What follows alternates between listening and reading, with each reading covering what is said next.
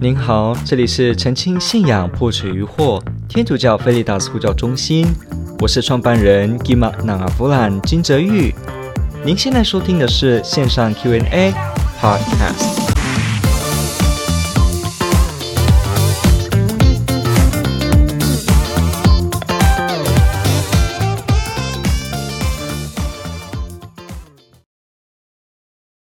他提到说，神学家跟护教士是同一类。同一类型的人吗？或者说同一行的人吗？哈，可以这样了哈。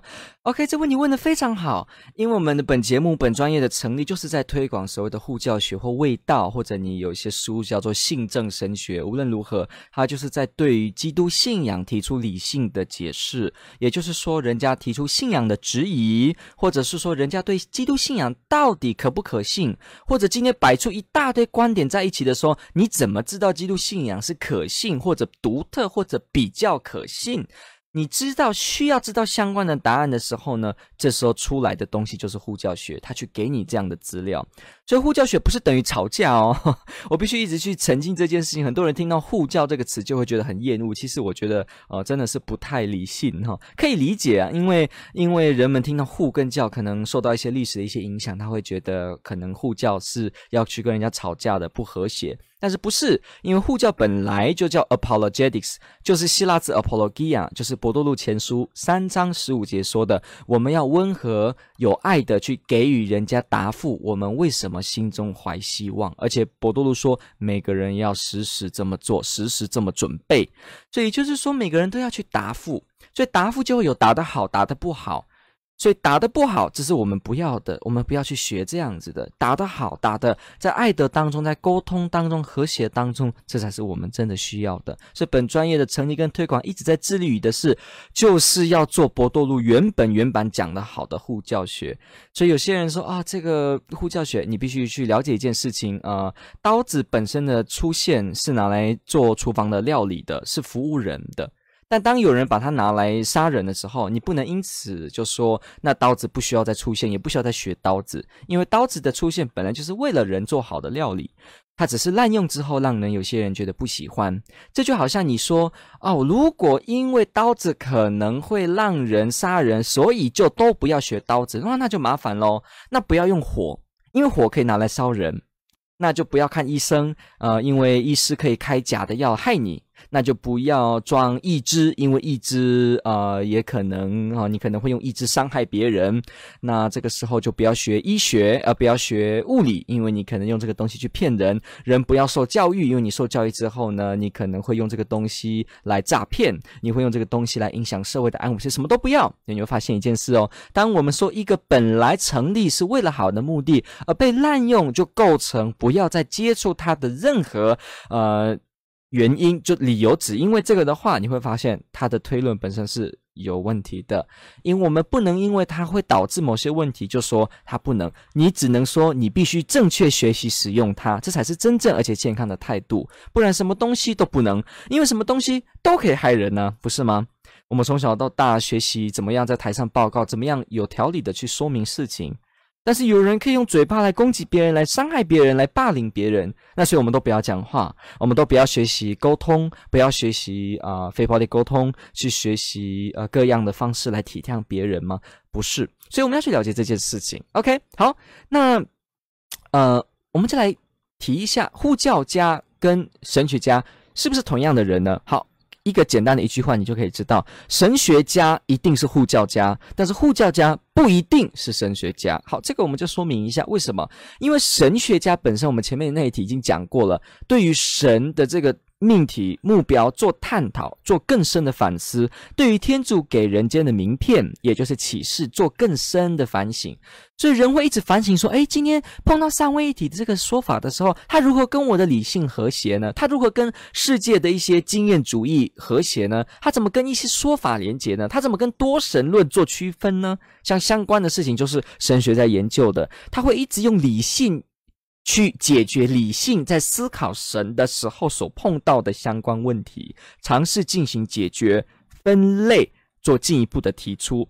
所以呢，这个过程就会帮助你辩证之下更深的知道，哦，究竟应该是怎么样，或者说怎么样更为合理。所以神学家在做的工作本身呢，就是在让信仰跟理性是协调的。因为天主教本身就说，我们不认为理性跟信仰呢是分开分家的，我们没有叫做凡信就好，我们也没有叫做只要你用理性，你一切天主的事都会了解。这两个极端我们都不走，我们是什么呢？Faith seeking understanding，信仰就会寻求你去理解。好，所以我们前面那题已经有说过了。所以就说，在天主教会当中，你的所有思考都能够有很丰富、紧密、严谨，甚至让你觉得很枯燥到非常细腻的。呃，理性推论，所以很多人会说，哦，基督宗教根本就是迷信的宗教。其实这表示是我们不了解基督信仰，因为我们如果了解基督信仰的思想，你会发现，哇，它可以说是人间可以说是最具辩证性的一个领域哦，对，是最具辩证性的领域哦，所以。呃，你会去发现到一件事情，就是哇，呃，这个基督宗教这个信仰，它有很深的、严格的这个推理、推理的方式，在中世纪也就见到了很很多推理很强的神学家，所以这样的部分哈。所以，我们透过这个了解，你就会发现说，基督信仰本身就不是在告诉人家说，你只要哦相信，就都不用理解就好啊。当然，你可能会说，啊、这个多么不是被耶稣说，没有看见而相信的人是有福的吗？更是有福的吗？或者说才是有福？看那个圣经的译本怎么翻译吗？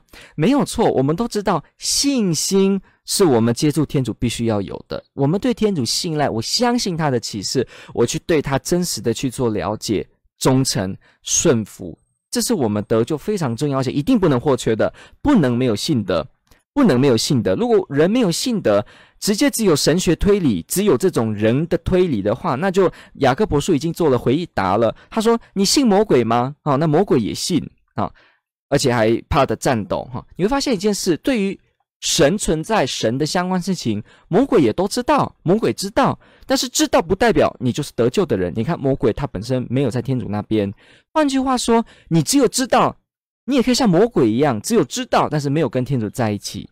魔鬼知道天主的相关一些事情，但是他没有活出来，他没有相信，还没有对天主有忠诚顺服。所以，对一个真正基督徒信仰的目标本身，我们说成为一个基督徒，或者说得到得救，他本身呢，就必须真正是我去顺服天主，是顺服天主。所以。我们也不是说啊，因为有神学，因为重推论，所以人间都只需要推论就好了。那雅各伯书已经做答复了，不可以往这个地方走，所以我们要小心这一点哦。可是这不表示多么就不应该做很深的探讨，也不表示多么就不应该去想要触碰肋骨，没有哦。圣经没有说多么不应该这么做，没有。他没有被说不应该这么做，而且你会发现，耶稣确实在教导的时候，在福音里面，他还是会把比喻的意思解释出来。可见呢，人在思考有关天上的事情的时候，他还是需要用到理性，他是需要用到理解，那推论。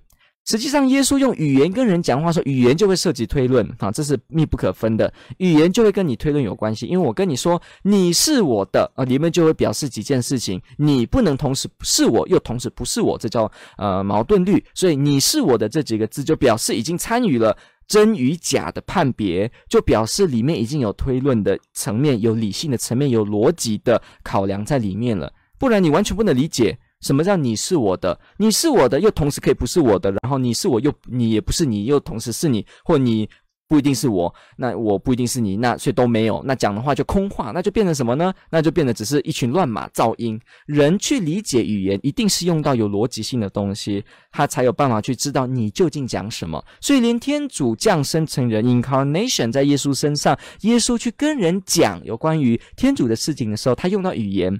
他就必定涉及理性，不然为什么耶稣常常会说这个说的意思是什么什么什么？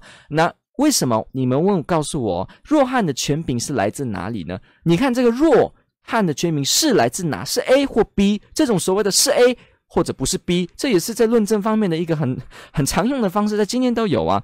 非 A 即 B，非 B 即 A，用两个方式做二分，这个问法也是耶稣就在使用的。所以，我们说人都不需要有理性的探究，这是完全不合理。耶稣基督自己就使用。所以呢，我们要了解一件事，就是信仰寻求深刻的理解是有意义、是有价值，而且也是合理的。但是不能只有理性，不然我们只沦为我们雅各布斯所讲的。成为基督徒的意思，不是只是会推理所谓的呃信仰的这种逻辑背后的意义，不是如此的，还要真的活出来，生命中跟天主碰触。毕竟神学的研究，对神的研究，对一个人的研究，那还不如我直接认识他，不是吗？一样，你对我有研究，你可以研究我的衣服、发型、我的文化，但是呢，不能够取代你跟我直接认识，你跟我直接心心相印。天主跟人人互动也是一样，人去理解天主的时候，他会用各个方式去试着理解，这是正常也合理的。但是呢，不要忘记，我们的目的是人生的目的，终极目标是要到天主那里，回到生命的根源。你不能说你只有带着对天主认识的学问回到天主那边吧？好像说你要认识我，对不对？我刚刚讲了，你认识我的头发、发型、眼睛，你从我身上认识。结果呢，你跑到我面前跟我成为好朋友说，结果你只。你不要跟我认识，你不要跟我有讲话、接触、微笑、拥抱，你只要有有关于我的学问，哲育学啊，哲育领域的学问，那这样怎么可能呢？因为你带着这些学问，这只是你认识我的一个方式，但是你真的是要到我。跟前来为目标的话，我不能只有对你的这种理性的认识，这不行。我必须真的是要跟你熟识、认识、互动有关系，我才会说我真的跟你在一起。所以一样，人要回到天主根源的时候，不是只是带着一堆知识学问说啊，我很会思考，所以我到天主那边说，所以天主我可以跟你一起，不是，不是，我也可以，你都不了解我，但是我就跟你互动，就跟你有很深的接触，可以呀。也是一样，人如果目标、终极目标、活着目标要回到根源去，回到天主，要从那个地方，我们回到生命的本质。所以，我们这么做的话，那也就是说，也有可能你完全一生都不会知道那么多生的推理，但是你一样就直接去见他了，可不可以？可以呀，因为我就说了，你也许不会了解哲育学这个学问，但是你可以直接跟我有接触，甚至我可以直接过来跟你认识。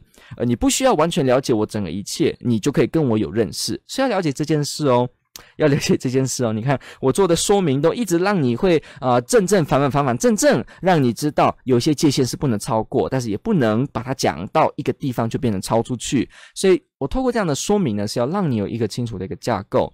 那既然人需要理性，也确实用理性来理解信仰是合理的。所以呢，神学家在思考这些神学的问题的时候，他必定就在为神学问题当中造成的一些啊、思考上面的困难或疑惑做解答、做厘清、做梳理。所以这样的意思就在提供信仰的内容的合理的依据。有没有发现很熟悉？这就是护教在做的，有了解吗？所以护教啊。所以呢，神学家在做的就是护教士，甚至有书直接说，其实真正天主教的神学就是护教学，因为就是一直以来都在做这件事情，三位一体，尽量的解释清楚，尽量的跟理性协调，尽量的跟任何人间说的东西能够有一定的互动性。好，所以这个部分怎么做，怎么进行，它必须要推展出来思考的研究，所以这样呢，就给信仰背后合理的答案。那这个部分就跟护教学一样，提供信仰的理由。啊，所以呢，神学家一定就是在做护教，护教家本质上就是如此的哈。对，那护教家为什么不一定是神学家呢？因为你也许不会真的做神学家这样子，对信仰每一个层面都做很深的思考的一个为你专门的己任。可是呢，护教士竟然本身的意思就是对于信仰的疑问提出答复，对我心中所怀的理由提出介绍，所以每个人都会做，每个人都要进行，所以每个人都在生命当中都是护教士的角色。你可以收集资料，当一个记者的方式呢，去提供一些证据证明来提供给你的朋友。你也可以透过一些说明，还是透过一些报章杂志，你来跟人家介绍天主信仰，或者你用你的生命当中来让人家知道。我为什么会如此相信？我为什么觉得这个是合理的？我在做这些探讨的时候，不见得要成为一个神学博士啊。我们可以纯粹的做很多方面的讨论，甚至你是哲学家，你也可以做护教。很多的护教士都是哲学背景的，是哲学的教授，哈，宗教哲学或者是一些形上的学的专家等等的。那所以你会发现一件事，就是哎，护教士人人也都可以啊。有些人他用法律的专业来做护教。来做这个信仰的澄清，可以呀、有些人用历史人文、用人类啊、人类志、用文化民族志的方式来做出信仰的合理性的说明，也可以呀、但是神学家就是一个另外一个领域，所以你会发现它有重叠在。你要成为一个答复信仰的人，你可以用普通你其他的方式就进行，但是呢，你也可以是一个很专业的神学家，然后再做这件事情，好，了解吗？所以呢，也不用把护教士当成他是一个很困难，好像说他一定就是要神学博士才能做。呃，信仰的澄清不是因为只是信仰的澄清，对。可是神学家他就有特定的这个范围了。我们前面讲的，他就有特定的思考的题目，所以他要在这个地方一直进行研究跟推理，所以他有他自己的领域等等的。你很你可以是很优秀的神学家，但是你不太会跟人家介绍怎么澄清信仰。你也可能很会在神学词汇当中悠游自在的去做文件的撰写，但是你可能很难的来帮助人解开信仰上的疑惑啊。所以呢，神学家他是做护教为本职的一个行业哦，他本身就是如此一个使命，一个天职。那那神学家的这个工作内容呢，啊，它里面的本质是这个护教性的。但是同样呢，神学家本身呢，啊，神学家本身呢，因为它是一个很高的一个要求，跟很高特定的一个领域的发展，所以你本身啊。可以不用是这样子程度就能够进行回应，所以每个人也都是护教士。可是你说每个人都是神学家，就会变得有点困难了，因为人家就会跟你问一些比较艰深的问题跟词汇的时候，你会发现你没有这个相关的脉络跟背景哈，对。不过呢，也不要把它讲得太死，因为神学跟护教它就是重叠性的很高，所以你去做护教的人，你说是个平信徒，你愿意在生命当中多推广这个信仰的答复，你希望跟人家多多介绍基督信仰，你很可能，而且你甚至必须逃不过，你一定会去多读很多呃有关于神学的著作，你会读很多相关这些事情，对，所以呢，你看它有一定的一个重复的。感谢您的提问，这问的非常好，天主爱您。